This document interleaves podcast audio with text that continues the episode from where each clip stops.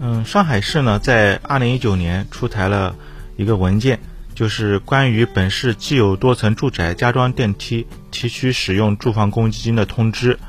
嗯，对相关的一个提取公积金用于加装电梯，嗯的条件呀，相关的一些文嗯要求呢，做了一个明确。嗯，并在今年呢出台了一个相一个操作的一个细则，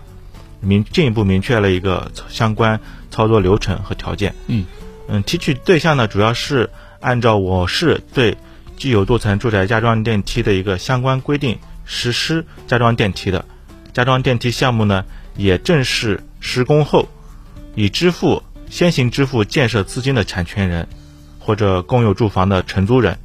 可以按照一个顺序提取。申请提取业主本人及其配偶、本人直系血亲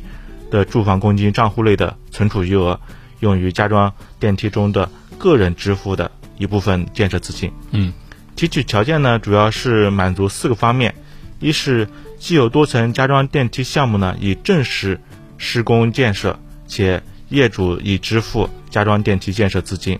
二是申请人及配偶在本市没有住房。公积金的贷款记录，第三个是供申请人没有委托提取住房公积金归还住房贷款，最后是申请人没有其他生效中的提取业务。